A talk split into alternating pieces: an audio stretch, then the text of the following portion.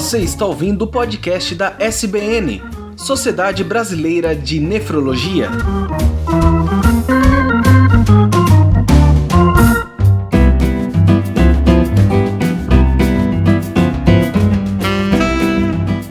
Olá, ouvintes, sejam bem-vindos ao podcast da Sociedade Brasileira de Nefrologia. Eu sou Tarek Fernandes e hoje vocês entenderão o que são doenças raras em nefrologia. Também como host deste podcast, ao meu lado está a doutora Cíntia Vieira, diretora de políticas associativas da SBN e coordenadora do Serviço de Nefrologia do Hospital Ernesto Dornelles, em Porto Alegre. Boa noite, doutora. Oi, boa noite a todos. Muito feliz de estar aqui com vocês essa noite. E neste episódio, nós temos como convidada especial a doutora Lilian Palma, médica nefrologista pediatra da Universidade Estadual de Campinas e membro do Departamento de Nefrologia Pediátrica da SBN e do grupo Shua Brasil, Shua sendo síndrome hemolítico urêmica atípica. Boa noite, doutora. Boa noite. E também como convidada especial, nós temos a doutora Maria Helena Weinsbich, que é doutora em nefrologia pela Escola Paulista de Medicina, na Unesfesp, médica assistente de nefrologia do Instituto da Criança da USP e atual coordenadora do Comitê de Doenças Raras da SBN. Boa noite, doutora. Boa noite a todos.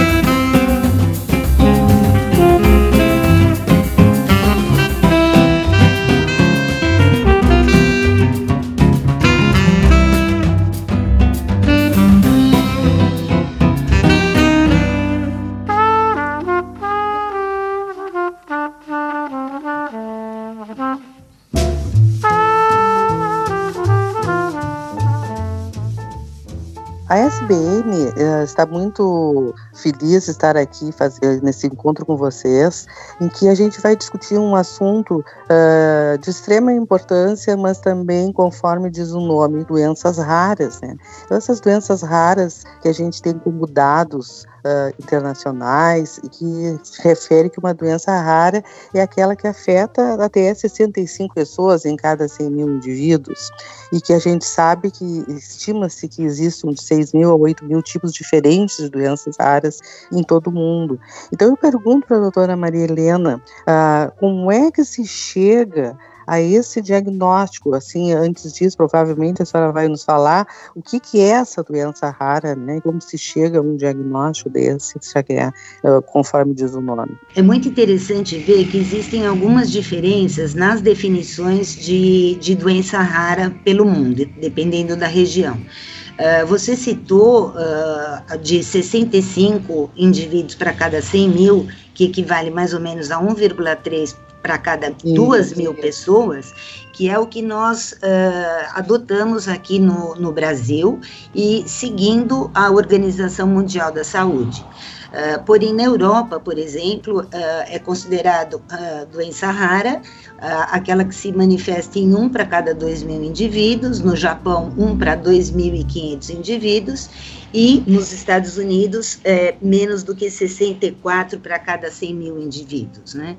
E assim, existem entre descritas, né? Entre 6 mil e 8 mil doenças raras, existem doenças no mundo que têm 80, 100 indivíduos apenas diagnosticados, e o interessante é que nós temos mais de 150 doenças renais raras, né?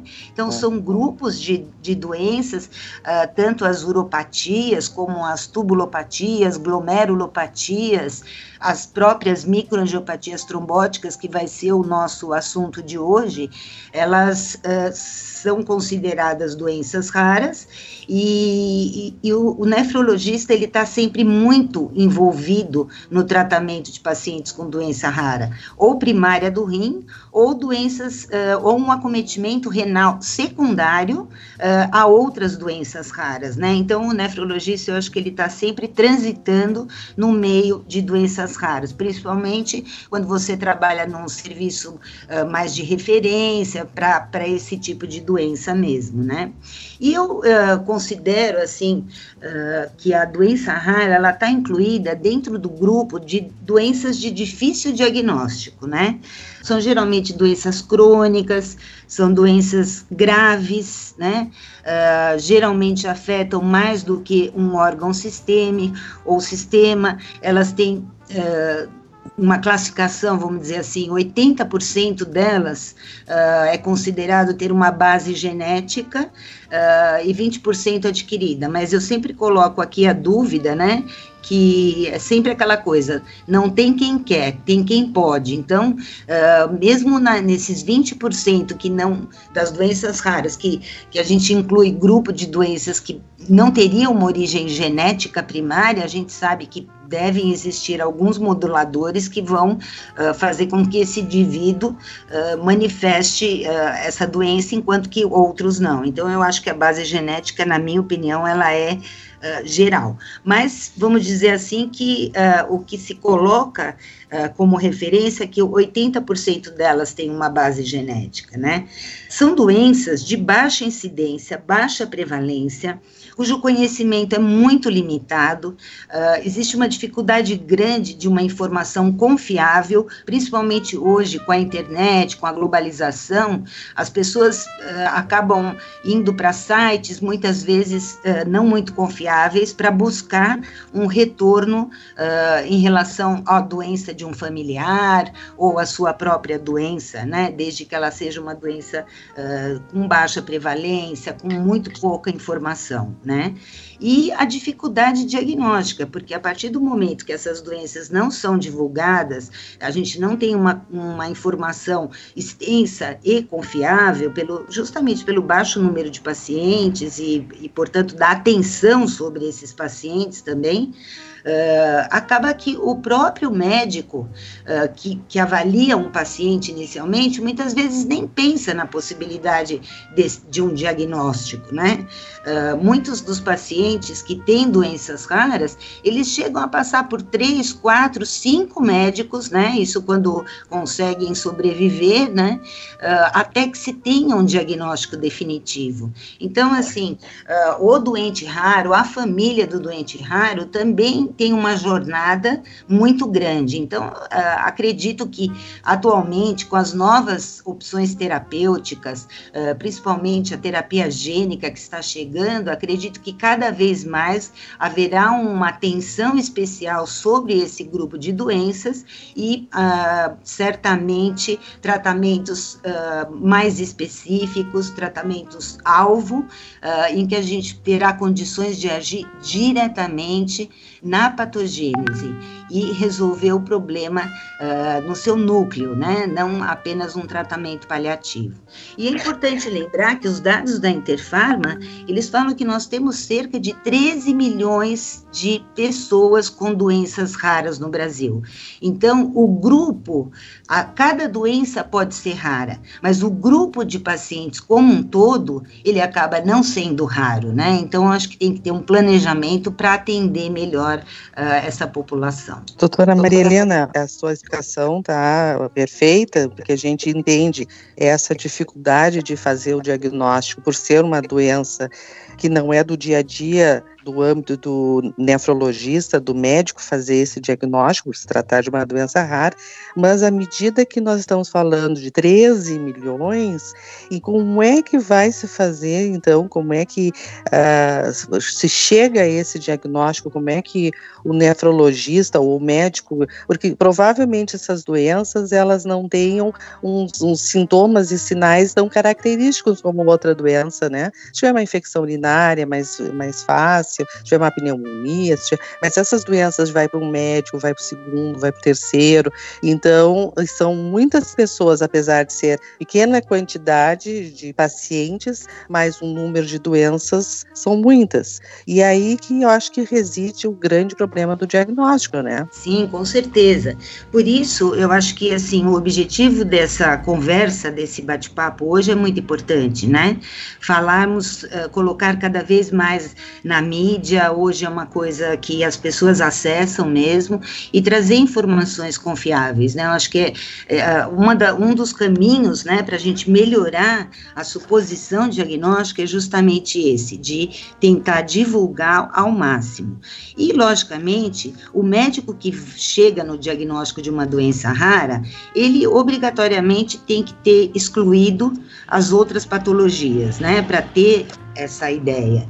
E para ter uma ideia de um, um, diagnóstico de uma doença rara, ele tem que pelo menos ouvido falar, ou ele vai entrar com os sinais, os sintomas do paciente dele, que ele não conseguiu encaixar numa patologia mais normal, vamos dizer assim, mais uh, comum, e ele vai à busca num site, ele pode tentar buscar uh, esse diagnóstico. Eu já tive uma ocasião em que, há uh, uns 10, 15 anos atrás, eu tive um paciente uh, que se apresentou com um quadro uh, metabólico, eletrolítico, eu não conseguia encaixar em nada e coloquei no PubMed os dados que eu tinha do meu paciente. E eu consegui, no final das contas, ter uma ideia do que poderia ser. Aí, discutindo o caso melhor, uh, fazendo contato com colegas, uh, inclusive fora do Brasil, a gente chegou até o diagnóstico genético da doença desse paciente. Então, eu acho que, primeiro, a gente tem que divulgar o que a gente já tem, já sabe.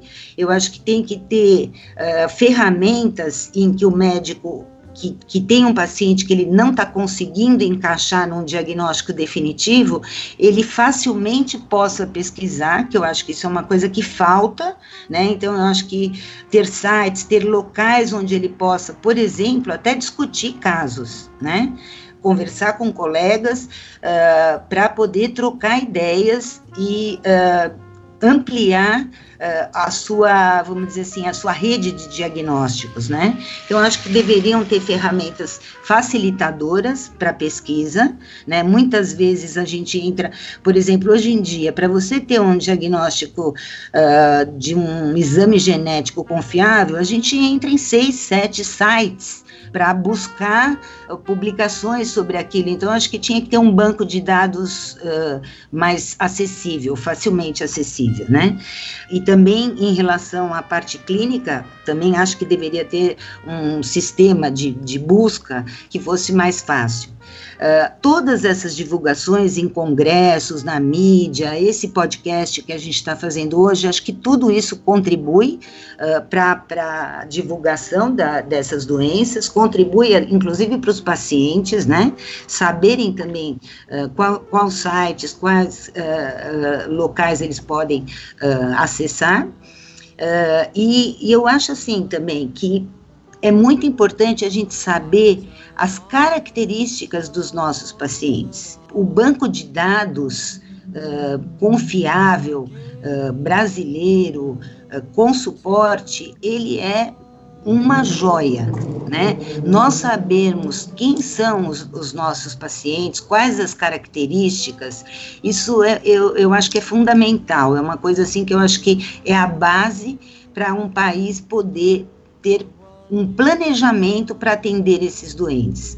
Acredito que uh, nem todos os médicos brasileiros vão saber diagnosticar todas as doenças raras, mas ele tem que ter um, um direcionamento, né? Esse paciente que eu não estou conseguindo uh, encaixar num diagnóstico, não estou conseguindo propor um tratamento mais efetivo, ele tem que saber para onde encaminhar, com quem discutir, uh, se existem centros de referência para ele consultar. Eu acho que tudo isso ajudaria muito. Então, eu acho que os registros das doenças é, é uma coisa assim fundamental, acho que não só na nefrologia, mas em todas as claro, áreas claro, da medicina. É né? Importante. Eu gostaria de ver com a doutora Lilian Uh, as doenças raras, elas geralmente elas são crônicas, progressivas, degenerativas, mas com risco de morte, né?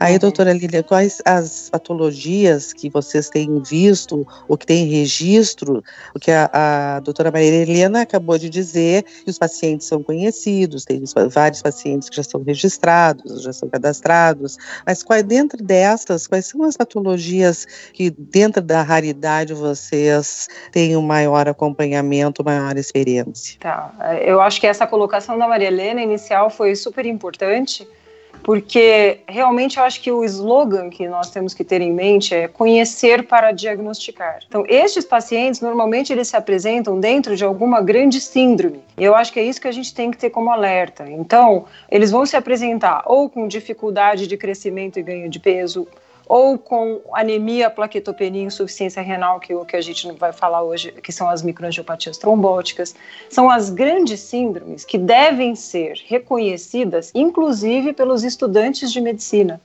E a partir das grandes síndromes, abrem-se as chaves diagnósticas, começando das causas mais comuns, mas sem esquecer o que antigamente chamávamos de rodapé de livro, porque hoje esse rodapé de livro subiu e faz parte da classificação e são doenças que devem ser pensadas, justamente porque elas têm, em muitos casos, tratamento direcionado e que vai mudar a história natural desse paciente. Mas para tratar, tem que conhecer, e para tratar, tem que diagnosticar corretamente. A Sociedade Brasileira de Nefrologia, agora com os registros e com o Condora, tem o registro de síndrome hemolítica urêmica atípica, que está bastante ativo uhum. e com bastante adesão de, de médicos inscrevendo seus pacientes. Um registro de doença de Fabry, que a Marilena pode dar mais detalhes depois, e um empenho para que haja um registro de cistinose nefropática. Não se restringindo a isso. Então, as possibilidades englobam todos os tipos de doença. Mas o mais importante, o que eu acho, é realmente ter a divulgação de que existe um espaço, um fórum, para que os médicos e inclusive o leigo possam enviar suas dúvidas e, e com especialistas da área de nefrologia, mas apoiados muito pela genética, que, porque hoje é fundamental nessas doenças raras que o nefrologista e o geneticista conversem entre si, porque as visões são diferentes e muito complementares. A genética ela tem desvendado muitos mistérios, mas em algumas doenças ainda estamos no começo e sem entender ao certo qual é o papel da genética, porque existem pacientes com doenças genéticas com manifestação clínica, mas existem portadores de alterações genéticas que não manifestam a doença. Então, como interpretar um teste genético? É muito importante ter um geneticista junto. Como foi nos dito que 80% uh, ah, dos pacientes têm alterações genéticas, acho que uma pergunta que se impõe, que a população deve perguntar, é que ocorre em crianças e adultos, ou mais em adultos, ou mais em crianças, porque ah, como é um processo degenerativo crônico, se espera que possa ocorrer no adulto numa idade já mais adiantada, mais avançada do que só na criança. Mas a pergunta é, adulto e criança? Sim, acho que essa pergunta é muito importante. O que a gente tem que ter em mente é que existem doenças ditas mendelianas, que são aquelas que, tendo dois genes alterados, um herdado do pai e da mãe, o paciente necessariamente vai apresentar a manifestação clínica. Mas existem as doenças não mendelianas, de herança, às vezes com mais de um gene envolvido. Nessas doenças não mendelianas, normalmente existe uma interação entre o substrato genético do paciente e o meio ambiente ou até outros genes modificadores. E o limite entre mendeliano e não mendeliano, hoje em dia, ele tem ficado mais borrado, menos definitivo, porque uh, pode ser que tenham pacientes que tenham, sejam portadores de apenas um gene alterado e que, de alguma maneira, apresentem a doença de uma forma diferente ou mais branda. De forma é, que o conhecimento da genética é, é, tem crescido muito, mas ainda existem muitas perguntas a serem respondidas. Então, seria intuitivo pensar que se eu nasço com um defeito genético, eu vou manifestar aquela doença na infância. E o que temos visto nas doenças, sobretudo nas que são não mendelianas, é que as manifestações podem ser tardias também muitas vezes decorrente de exposição a fármaco, a meio ambiente, a infecções e assim por diante. Não, concordo absolutamente com a, o que a doutora Lilian está falando. E isso é muito importante, porque a gente sabe que uh, cada um de nós tem a sua digital genética. E, na verdade, uh, a gente está falando sobre doença rara, mas é importante ter em mente que as pessoas não são iguais, né? Todos somos diferentes. Alguns mais diferentes do que os outros e acabam manifestando uma patologia. Mas, assim, existem sim os fatores modificadores. Então, a gente tem, por exemplo, um, dentro da nefrologia, a doença de Alport, que é uma doença que o indivíduo já nasce com a, com a variante patogênica e ele acaba manifestando isso por volta de 15, 20, 25 anos, dependendo da, do tipo da variante. E existem doenças que já no, no recém-nascido elas já se manifestam. Então, certamente existem gatilhos né, que podem diferir uh, de, de uma doença para outra e podem diferir de um indivíduo para o outro também. Então, e a epigenética, né? A gente sabe que tem muitos uh, fatores influenciando para você ter o fenótipo, né? Então você pode ter o genótipo, mas para esse fenótipo ficar aparente, vai depender de uma série de coisas, inclusive do tipo de mutação. Se é uma mutação, uh, uma variante patogênica mais grave, uh, que você tem, por exemplo, a deleção ou a mudança, né, do, do número de cópias de uma de um gene e que daí você vai ter uma alteração no tamanho da proteína, ou se você tem apenas uma troca de um aminoácido. Então, uh, sem, sem gerar uma, um stop codon, uma coisa assim, que vai mudar o tamanho da proteína. Eu acho que isso uh, são muitos fatores. Uh, em algumas doenças, a genética é claramente vista, em outras doenças, podem ter, como a doutora Lilian falou, uh, anormalidades combinadas, né? Então, dois genes ou três genes alterados ao mesmo tempo, que na sua interação geram a patologia. Uh, acho que é uma questão do geneticista, mas eu acho que cada vez mais os clínicos vão ter que saber um pouquinho de genética, porque os geneticistas não vão dar conta. É o que a gente está vendo, que a senhora está falando, imaginando que nós estamos agora com um público leigo nos ouvindo. Então, esse público leigo, tem os médicos e os leigos.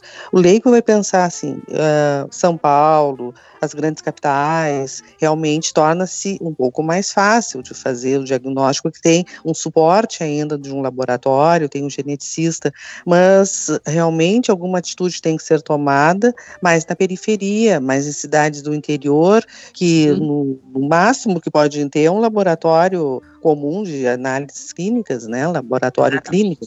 Então, assim, é, a gente está vendo a dificuldade que é uma doença que é crônica degenerativa, ainda genética, de ser feito um diagnóstico que pode se manifestar em, a qualquer momento, necessitando ainda de um laboratório especializado, né. O primeiro desafio, eu, eu acredito, né, que seja Uh, o, o, passo que a Sociedade Brasileira de Nefrologia está está tomando, né, já nos últimos anos, em relação às doenças raras, né, e uh, a criação do Comitê de Doenças Raras, que, que eu acho que foi uma excelente ideia e uh, está gerando em outras especialidades a mesma, o mesmo desejo. Então, atualmente a gente tem, por exemplo, já o Comitê de Doenças Raras da Sociedade Brasileira de Cardiologia.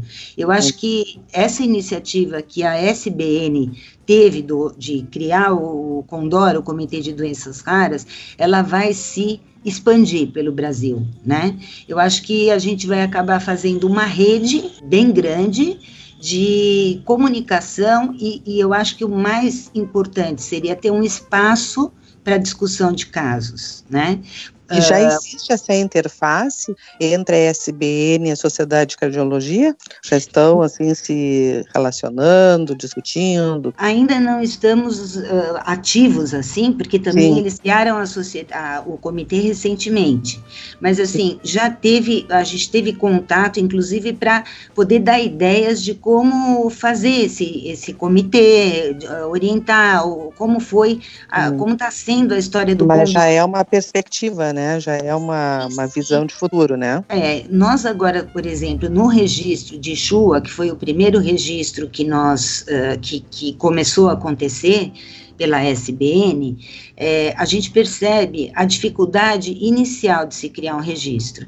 O, os médicos brasileiros não estão acostumados a fazer estudos uh, multicêntricos, né? nós não temos o hábito de, de gerar uh, informações, de compartilhar informações dos nossos pacientes, uh, mas eu acho que o que, o que trouxe uma grande esperança foi ver o aumento gradual que, uh, que a gente tem uh, em relação ao número de pacientes no registro de Chua e agora no registro uh, de doença de Fabry também.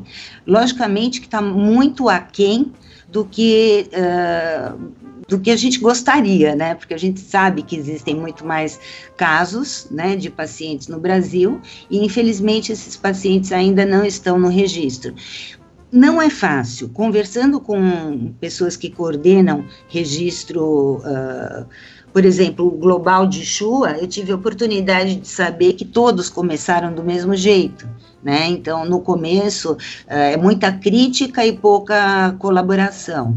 Mas eu acho que, como a semelhança do que aconteceu na Europa, nos Estados Unidos, eu acho que isso vai se tornar uma realidade também no Brasil, e isso nos traz muita felicidade, porque eu acho que o raro, o paciente, a família e o médico raro, que é o médico que, que cuida desse paciente, ele vai se sentir bem mais à vontade, confortável em relação a diagnóstico, a tratamento, desde que ele participe de uma rede maior de profissionais envolvidos. E eu acho que não só médicos, né? Eu acho que a gente tem que ter um atendimento tanto uh, interdisciplinar como multidisciplinar, né? Porque o doente tem uh, vários, vários aspectos que precisam ser avaliados, né? Então, por exemplo, no ractismo, a gente tem que ter envolvido os, os dentistas, uh, os ortopedistas. Então, são mu muitas doenças com interfaces uh, com outras sociedades e, e, eu acho que a iniciativa da SBN uh, é assim muito gratificante de criar esse comitê e esse comitê interagir com outros comitês de outras especialidades. Doutora Lília, uh, foi comentado que agora das doenças raras que a gente ouviu, a gente ouviu falar em cistinose, a gente ouviu falar em Fabry, a gente ouviu falar em ractismo, em Alport. Como é que se explica essa doença que é a síndrome hemolítica urêmica atípica para um leigo? Como é que nós vamos explicar qual é a preocupação, o que que, qual, o que que elas leva de a preocupação tanto do médico com relação ao seu paciente, esse diagnóstico tem que ser feito? Como é que ele é feito? Eu acho essa pergunta extremamente importante porque uh, eu faço um ambulatório no qual eu atendo esses pacientes depois das internações e eu sempre pergunto para as mães o que que seu filho teve e a maioria fala ele teve anemia então é, é, é extremamente difícil para um familiar até entender o que está acontecendo ali à beira do leito, porque normalmente a manifestação é abrupta, grave, e, e a gente tem extrema dificuldade de passar para a família exatamente o que está acontecendo. Então, de uma maneira geral, parte do princípio de que o paciente ele se sente mal, a mãe ou o familiar ou o próprio paciente notam uma palidez, incham e diminuem ou param de urinar. Esses são os sintomas iniciais. Às vezes precedido de febre, às vezes tem algum outro tipo de história às vezes tem história familiar, mas via de regra é a primeira manifestação e o paciente procura o pronto atendimento. Geralmente ele não demora para procurar porque realmente os sintomas aparecem e são uh, bastante desconfortáveis. No pronto atendimento, é importante que o profissional que atenda tenha um olhar para solicitar a maior, a maior quantidade de exames possível. Então, geralmente, um hemograma é solicitado e, como o paciente para de urinar, também solicita uma função renal. E neste momento, no pronto atendimento, o diagnóstico sindrômico da microangiopatia trombótica já pode ser feito. Anemia, uma baixa do número de plaquetas no sangue, que são as células responsáveis pelo, por estancar o sangramento, e uma disfunção do rim, marcado pela elevação de ureia, da creatinina e muitas vezes um, um exame de urina que mostra sangue, glóbulos brancos e proteína.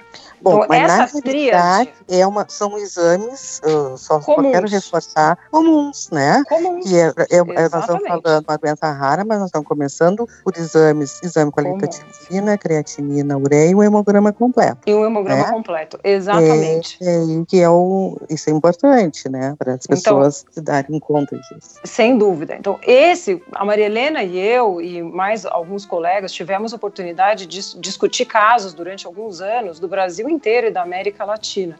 Então, o que nós notamos é que realmente não existe dificuldade nenhuma de se fazer esse diagnóstico de que há uma microangiopatia trombótica. Então, o que, é importante? Esse paciente será admitido uh, e vai normalmente para a UTI ou para uma unidade de, de semi-intensiva. O grande problema e o desafio é qual é a causa da microangiopatia trombótica. E aí é que realmente há necessidade de exames mais elaborados, de uma percepção clínica muito grande, e o papel educacional desses podcasts, de todo o material da SBN e outros me meios de divulgação são fundamentais, porque há que se fazer um afunilamento para chegar no diagnóstico, partindo do mais comum para o mais raro e tem que ser rápido. Então, a, a forma de ter um apoio ao diagnóstico através de material educacional é fundamental. Então, em primeiro lugar, caracterizar esta anemia e essa plaquetopenia. A gente chama de bicitopenia. No exame de hemograma, do, duas séries estarão alteradas. Essas séries que estão alteradas, elas são por diminuição da produção ou por aumento de destruição. Porque diminuição da produção pode ser, por exemplo, uh, uma leucemia, uma malignidade, uma invasão medular, uma infecção. Tem uma característica. Ou será que é por aumento de destruição? Tem outra característica. Então, o que caracteriza a microangiopatia trombótica? É um aumento de destruição. Anemia, normalmente com um esfregaço sanguíneo que contempla fragmentos eritrocitários ou o que a gente chama de esquizócitos.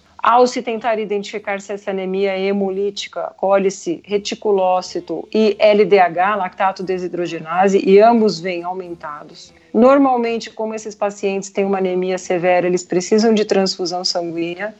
E ao se fazer o teste de Cumbis para checar a compatibilidade de bolsa de transfusão, esse teste de Cumbis direto geralmente vem negativo. Então não é uma anemia hemolítica e plaquetopenia de origem autoimune.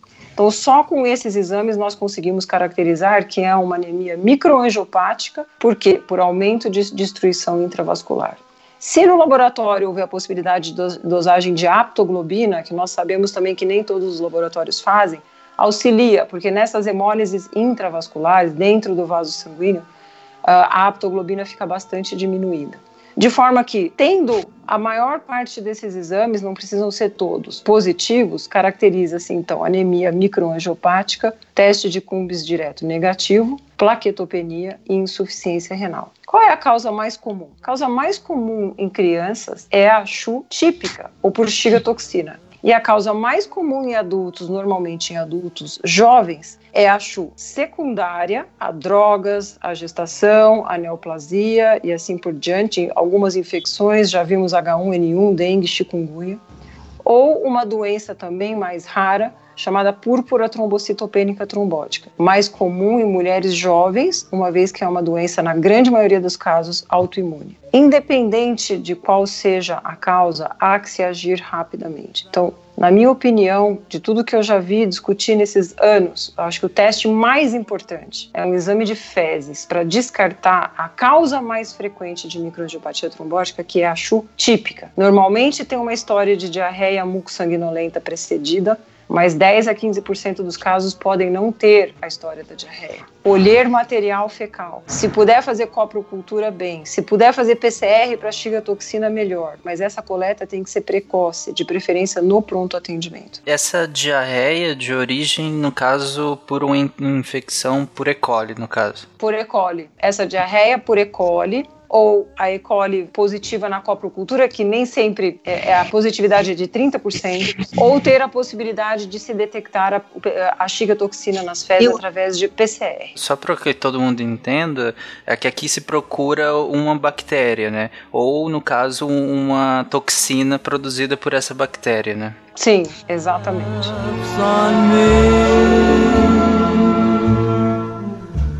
Pardon eu queria só fazer uma observação aí.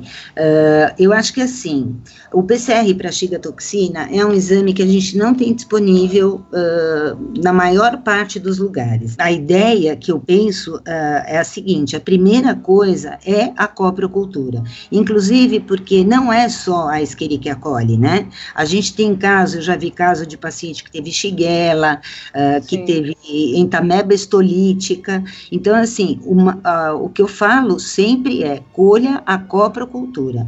E, logicamente, a maior parte dos casos é o caso que tem a epidemiologia positiva. Então, é muito difícil você ter uma Escherichia coli num bebê de seis meses, né? Vai ser mais comum nas crianças por volta de quatro anos e também nos adultos, né? Que a gente sabe que podem ter a intoxicação alimentar. Uh, mas, assim, além da coprocultura, eu acho que todos os exames têm que ser colhidos precocemente.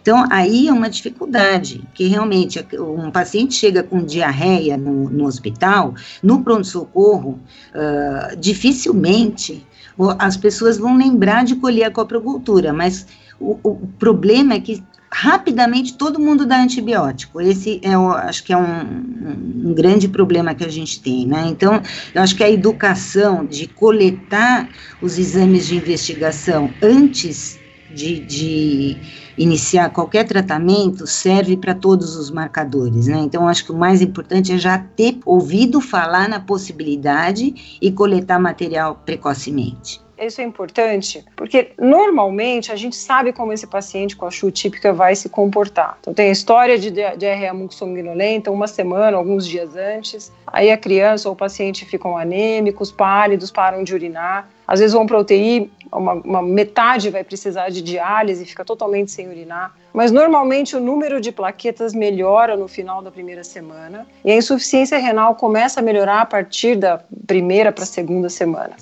E esses pacientes acabam recuperando, saindo de diálise. Uma porcentagem, um terço desses pacientes pode ter hipertensão, pressão alta ou proteína na urina, precisam fazer segmento.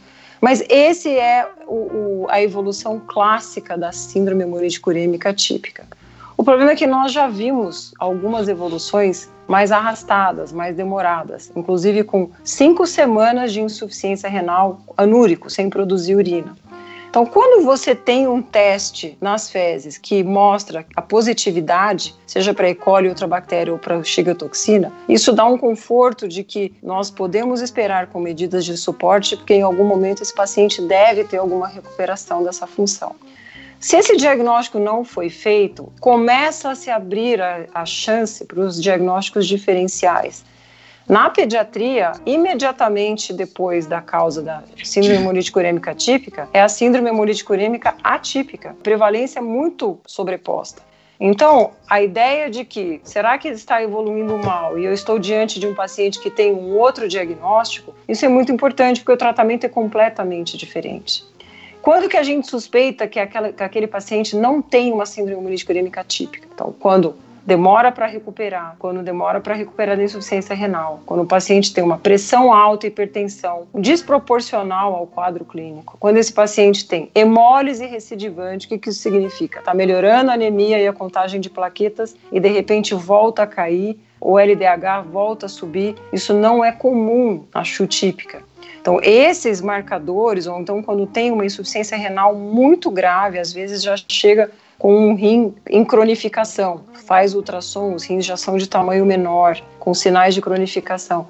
Isso são sinais de alerta de que o diagnóstico talvez não seja chutípica. Então, o que, que, o que deve ser feito? E aí é que existe a necessidade de ter um painel de expertos, uma sociedade que possa dar algum tipo de orientação para esse médico sobre o que colher, como conduzir, como tratar e quais são as opções. Eu acho que assim essa colocação perfeita, porque está colocando que existe a chutípica e a atípica. A chutípica, que seria essa com, que corre com diarreia, ela teria um, um um evoluir melhor, né?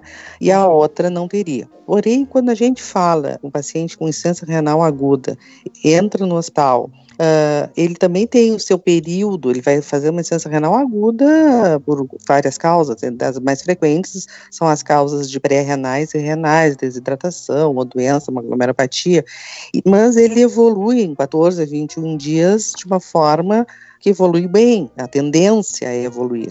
Então também tem que chegar nesse ponto de diagnóstico diferencial, que é o mesmo que, que você está falando. Porém, não tem esses exames tão alterados, né? Que são as plaquetas baixas, a hemólise, Sim. que aí isso aí tem o médico tem que mudar o raciocínio de prestar atenção nesses detalhes que já desde o início às vezes já aparecem, né? E não não precisar ficar esperando 21 dias para uma insuficiência renal aguda evoluir de uma forma satisfatória. Claro. Eu acho que isso é importantíssima a sua colocação, doutora Cíntia, porque eu sempre costumo dizer que na CHU típica ou atípica, na microangiopatia trombótica, a anemia, a plaquetopenia e a insuficiência renal, elas ocorrem ao mesmo tempo. Temporalmente, a apresentação é junto. Então, isso ajuda muito a diferenciar um caso, por exemplo, de um paciente que teve uma desidratação ou um quadro de infecção, ou um choque hemorrágico, por exemplo, pós-parto, e que apresenta uma anemia, às vezes com queda de plaqueta, alteração de coagulação, e a insuficiência renal vem dois, três dias depois, porque fez uma necrose tubular aguda, uma insuficiência renal mais grave, e esse rim sofreu um processo de falta de sangue que a gente chama de isquemia. Então, quando tem uma, uma, um descasamento entre a manifestação no sangue e no rim, é menos provável que isso seja uma microangiopatia trombótica. Então, eu acho que esse é um dado importante. De forma que o que nós costumamos dizer que é a doença do quebra-cabeças, em que cada peça é importante para se chegar no diagnóstico de precisão. Inclusive, história ante anterior do paciente, história familiar e em caso de criança, fundamental perguntar se os pais são consanguíneos, são parentes. Porque no primeiro ano de vida, as causas raras são ainda mais prevalentes. É, tanto a Maria Helena quanto eu já vimos essas causas ultra raras, que são deficiência do, ou defeito do metabolismo da vitamina B12 e um tipo de mutação que chama DGKY, em que ocorrem normalmente em pais consanguíneos, porque são doenças mendelianas com manifestações graves já de microangiopatia no primeiro ano de vida.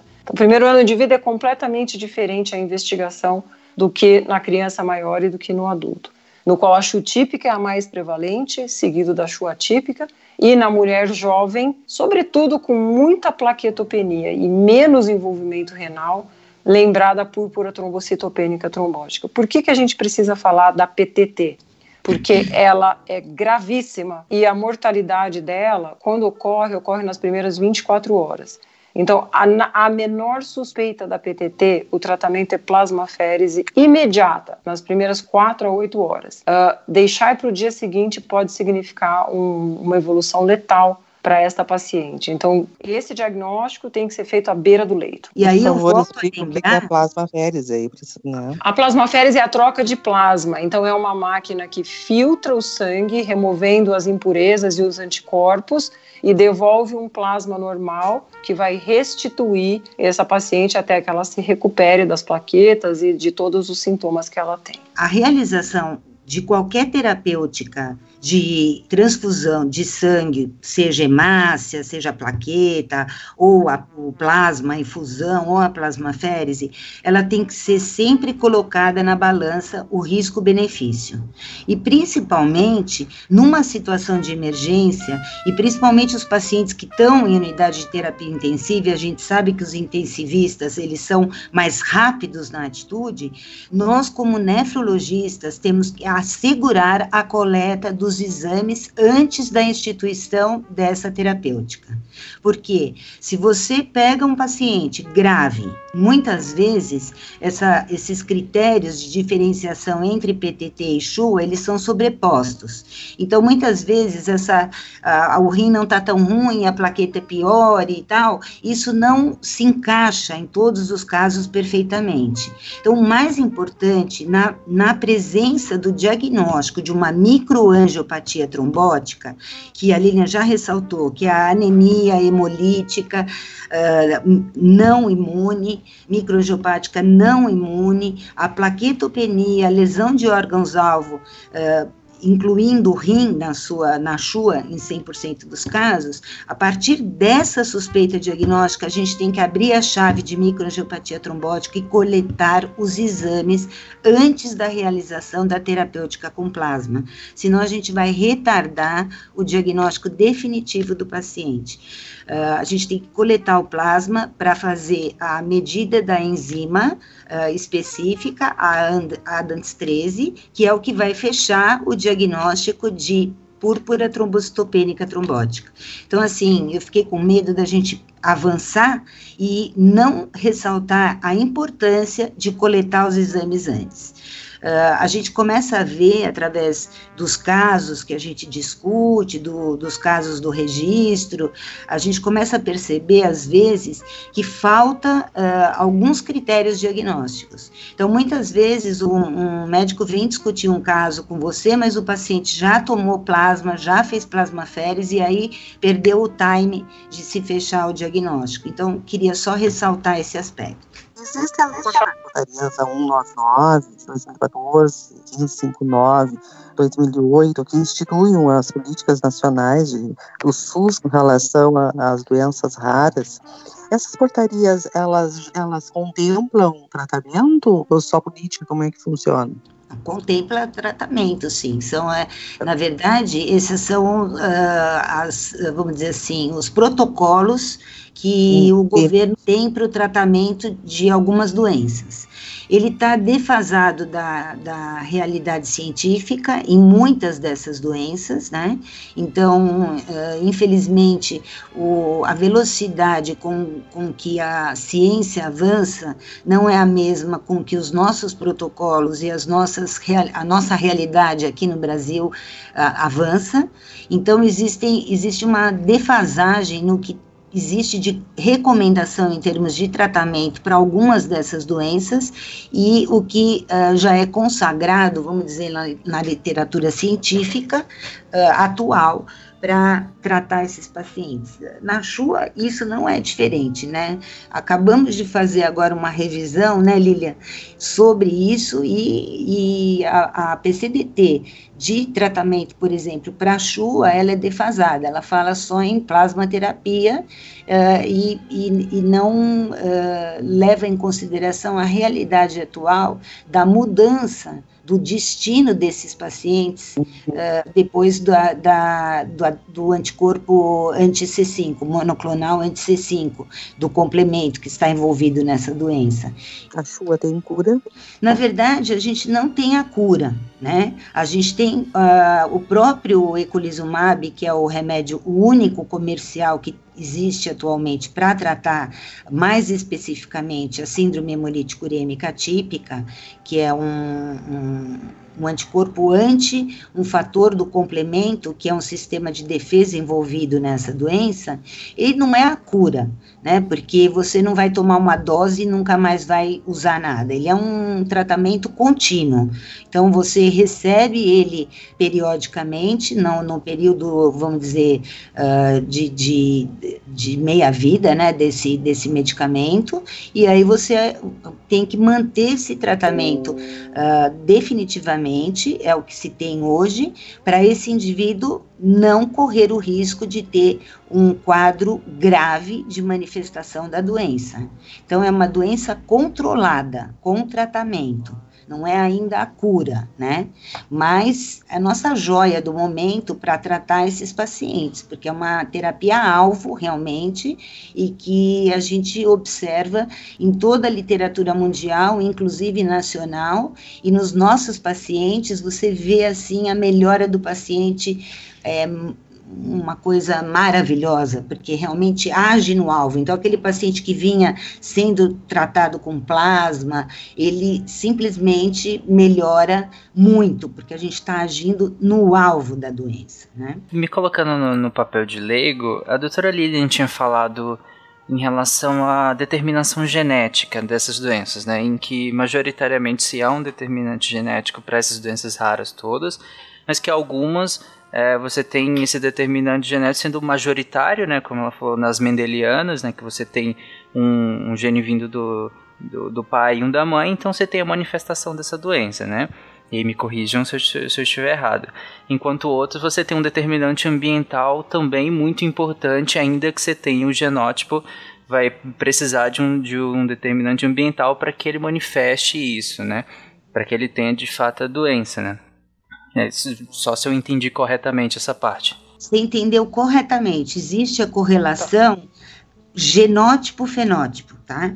E isso é o objetivo de muitos cientistas no mundo atualmente. Inclusive a gente aqui no Brasil está trabalhando muito tentando fazer uma correlação do genótipo com o fenótipo. Imagine as dificuldades que a gente tem aqui no Brasil de tentar fazer esses trabalhos se a gente não tem o exame genético disponível facilmente. Então, é por enquanto, isso ou a pessoa tem, o paciente tem o dinheiro para pagar o exame, ou a gente trabalha com protocolos de pesquisa, né? Então, é, é, não é uma coisa tão, tão simples. Mas essa correlação genótipo-fenótipo, de uma forma mais abrangente, falando mais claramente, ela não existe estabelecida para todas as doenças. Eu tenho aquela alteração naquele gene, eu vou desenvolver a doença X. Muitas vezes não existe uma correlação tão bem estabelecida. O que se acredita é que possam existir gatilhos, como você falou, que são os fatores ambientais, né, que possam estar interagindo, existe a nossa herança genética dos nossos antepassados, a gente pode, isso pode ter interferência na manifestação daquela alteração genética, isso é epigenética. Existem os modifiers, que são os fatores modificadores. Então, o indivíduo, ele tem aquela variante para aquela doença, ele tem o genótipo, mas ele tem alguma outra alteração em outro gene que modula a expressão desse genótipo. Não sei se você conseguiu entender, mas é mais ou menos isso.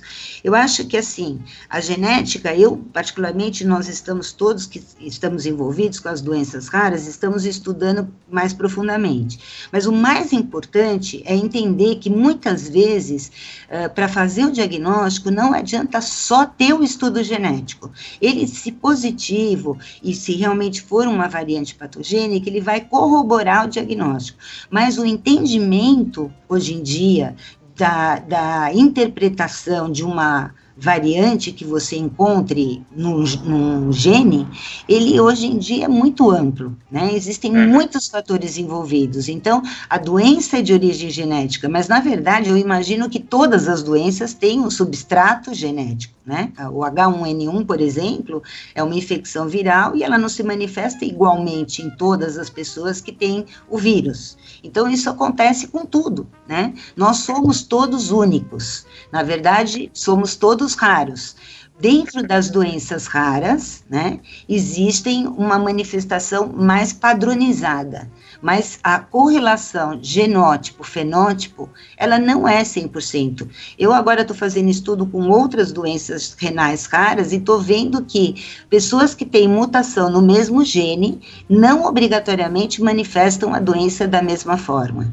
Então, com certeza, mesmo nas doenças de origem mendeliana, você tem outros fatores interagindo.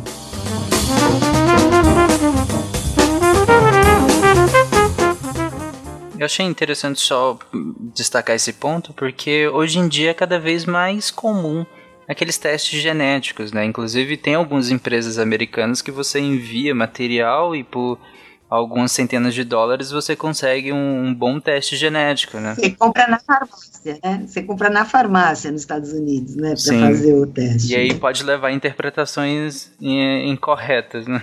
Exatamente. Pedir um exame, uma, um estudo genético hoje em dia é de uma grande responsabilidade. Então a gente escuta muitas vezes os médicos falando: ah, vou pedir um exoma.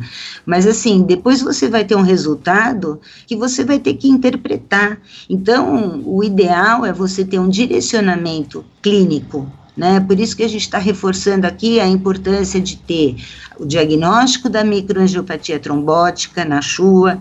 É importante você confirmar que é a via alternativa do complemento que está envolvida. Então, se você avaliar o complemento, por exemplo, a fração C3 no soro e ela estiver baixa, isso vai corroborar, vai reforçar o diagnóstico de síndrome hemolítico urêmica típica.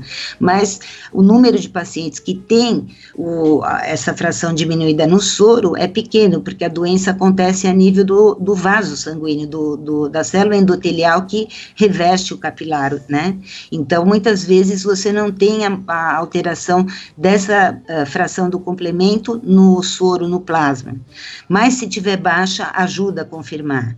E o estudo genético, desde que você saiba interpretá-lo corretamente, exclusão de outras causas, de outras doenças que possam levar ao mesmo quadro. Então, a importância de se coletar os exames para você se certificar dos critérios diagnósticos, previamente à instituição de terapêutica que possa modificá-los, né? Então, colher o, a coprocultura antes de ficar dando o antibiótico, colher uh, o plasma para medir a enzima, a atividade da ADANTS 13, que vai fazer, se deficiente, vai fazer o diagnóstico de púrpura trombocitopênica trombótica antes da administração do plasma e assim por diante. Doutora Maria Helena e doutora Lilian, nós estamos encaminhando ao fim. Mas eu gostaria, assim, se vocês podem dizer, nos, nos comentar em poucas palavras, assim, eculizumab, tratamento, sempre se soube que ele deve ser mantido, uh, iniciou, vai ser mantido sempre. Existem trabalhos que comentam que, dependendo do caso bem específico, bem estudado, ele pode ser retirado.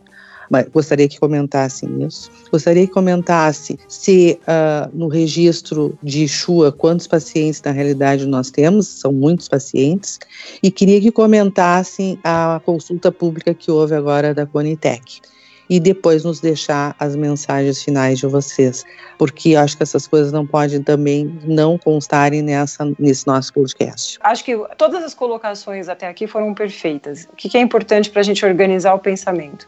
Partindo-se da microangiopatia trombótica, eliminando-se as causas mais comuns através de exames e através de história clínica, é, e causas secundárias, que é muito importante, sobretudo droga, é super importante investigar o uso de droga, medicamento anticoncepcional, assim por diante.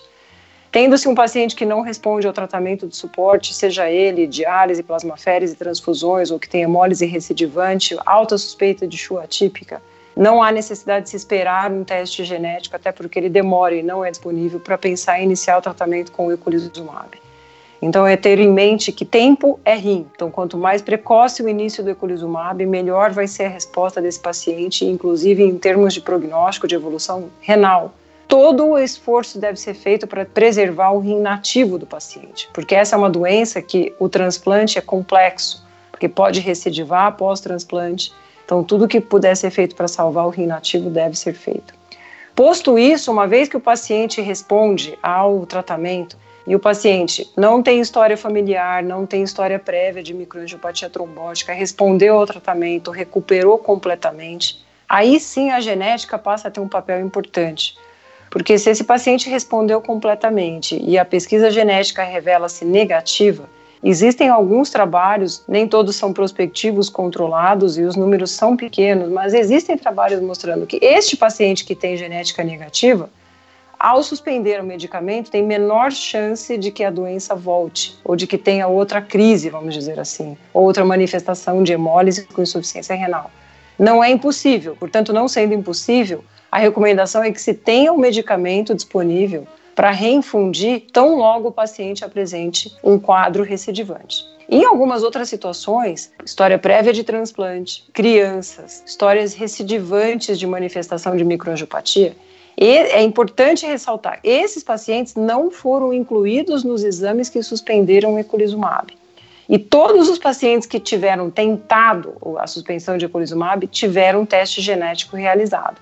Portanto, a premissa para se pensar em espaçar ou de, de tirar a droga é ter um teste, genético. É. Então isso, é, isso, eu acho que isso é, é. importante. Uh, mais do que mais do que critério de suspensão de eculizumab deve se lidar junto ao paciente e à família com risco de suspensão de eculizumab. Um risco baixo, tendo-se a droga em mãos, pode-se tentar suspender. Um risco alto, tem que ter em mente que pode haver recidiva e às vezes essa recidiva é letal. É, uma é. coisa que eu gostaria de acrescentar é a diferença nesse tipo de, de protocolos, vamos dizer assim, entre adultos e crianças, né? Então, partindo do princípio que a criança ela tem uh, uma menor chance de evoluir para doença renal crônica terminal, mas ela tem uma gravidade da manifestação na fase aguda maior e com risco maior de, de óbito e de sequelas importantes, uh, e tendo em vista de que a doença já se manifestou precocemente na vida, na criança, né, diferente do adulto, com a sua primeira manifestação, que teve muitas vezes que viver 30, 40, 50 anos para ter a doença, se ela já apareceu na criança, com certeza teve um, provavelmente a, sua, o seu potencial genético para desenvolver a doença é maior. Então, Uh, como pediatra e nefrologista pediátrica, eu, no momento, não, não tenho coragem de suspender a medicação dos meus pacientes, mesmo uh, num paciente que tenha um, um exame genético negativo, baseando-nos no conhecimento atual das variantes patogênicas e da classificação das variantes patogênicas na síndrome hemolítico urêmica típica. Então, Esse assim, tratamento é fornecido pelo SUS? No momento, não, né? Então, inclusive, foi feita agora, a, teve a consulta pública para a incorporação do eculizumab nos protocolos do Ministério da Saúde para tratamento desta doença. É, assim, já é aprovado no FDA, no EMA, é, já existem protocolos é, de, de, de, uso da medicação é, nos, no, no, na Inglaterra, é, e assim, o que a gente observa é, é que o caminho vai ser esse, uh, fatalmente, né? Nós vamos caminhar para ter o eculizumab como a droga de escolha. No momento, nós temos um problema administrativo que é o custo da medicação. Como se consegue no, no Brasil desse tipo de medicação que não é incorporado no SUS é através do processo de judicialização. E, na verdade, esse processo de judicialização é um processo de judiação de todos os envolvidos com a doença rara. É um processo em que há sofrimento do paciente, da família do paciente, de nós médicos, porque nós também vivemos sob uma pressão, né? Uh, que a gente estaria prescrevendo uma medicação em que a gente poderia estar prejudicando milhões de outras pessoas, porque a gente prescreve uma medicação cara e vai faltar remédio para muitas outras pessoas. São várias São vítimas da patologia, né? Todos nós sofremos muito com isso. Então, a possibilidade possibilidade de ter o medicamento incorporado, ele ser como se fosse assim legalizado dentro do nosso país, a, a, a possibilidade de ter existirem as diretrizes uh, para você ter um diagnóstico mais certeiro, para você ter um controle de quem são os pacientes que estão usando essa medicação, já que ela é tão cara, então haveria uma necessidade de um, um diagnóstico bem preciso, de um tratamento bem indicado. No caso pro, do protocolo de retirada da medicação, teria que ser uma coisa em âmbito nacional. Eu acho que tudo isso traria um sossego muito grande para todas as pessoas envolvidas envolvidas com a síndrome hemolítica urêmica típica. Quantos nós temos Então, nós, infelizmente, é, é como eu estava falando, a gente, nós não temos ainda a cultura no Brasil de fazer esse tipo de, de Mas registro. chuva não tem? Né? Nós temos agora, uh, após dois anos que esse registro está no ar, vamos dizer assim, uh, nós temos apenas 27 pacientes cadastrados no registro, né? Hum. Mas, assim, quando você vê que em 2017 foram seis, em 2018 foram uh, sete, e todos os demais foram até agosto de 2019, então a gente vê que realmente isso melhorou muito. Então, o trabalho que está sendo feito é um trabalho de base, não é um trabalho de fazer simplesmente um levantamento e uma publicação. O que a SBN e o Condora esperam é que isso seja mantido para sempre essa possibilidade de existir o registro, ela vai ser benéfica em todos os sentidos. O registro é a base para estudos científicos, né? Para ensaios clínicos futuros. É, é a base para haver um planejamento no atendimento desses pacientes, para a gente otimizar junto ao governo a possibilidade de cuidar melhor desses pacientes. Então, é por isso que a gente tem batalhado tanto para divulgar principalmente o registro, que já é uma dificuldade, porque encontro várias pessoas que nem sabem que o registro existe, né? Então a gente vai dar aula por aí e descobre que as pessoas não sabem. E incentivar a visita ao site da SBN, ao site do Condora, para conhecer, porque a gente tem um protocolo uh, do registro aprovado pela Comitê de Ética da uh, Universidade de, de Estadual de Botucatu.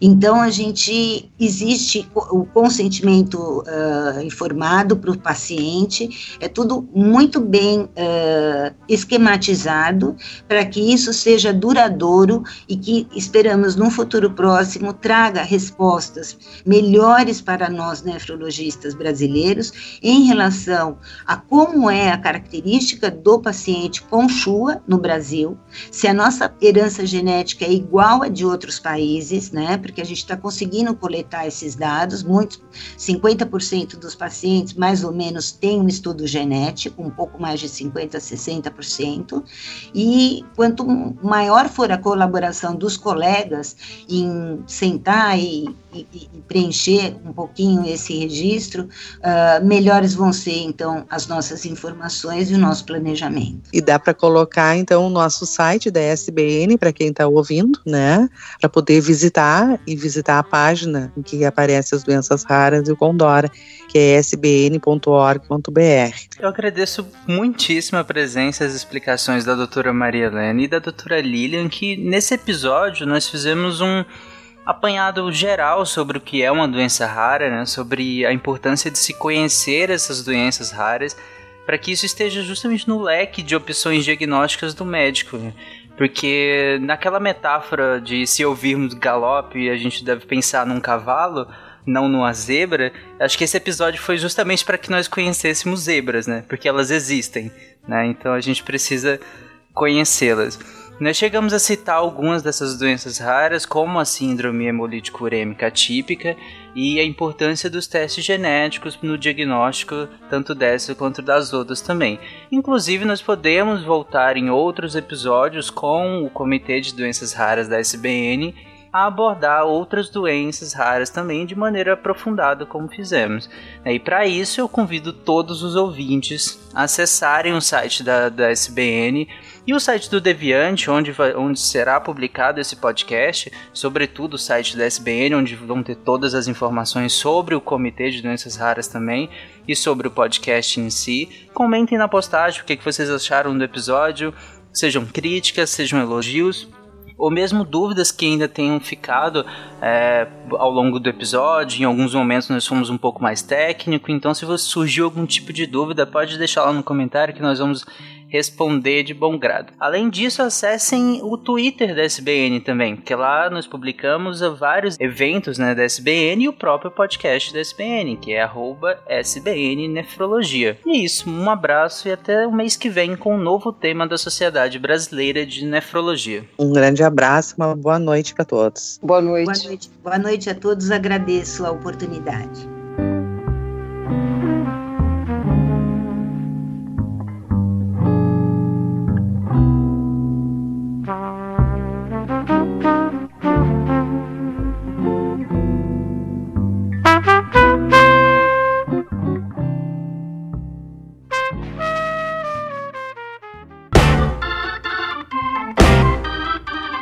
Você ouviu o podcast da SBN, Sociedade Brasileira de Nefrologia.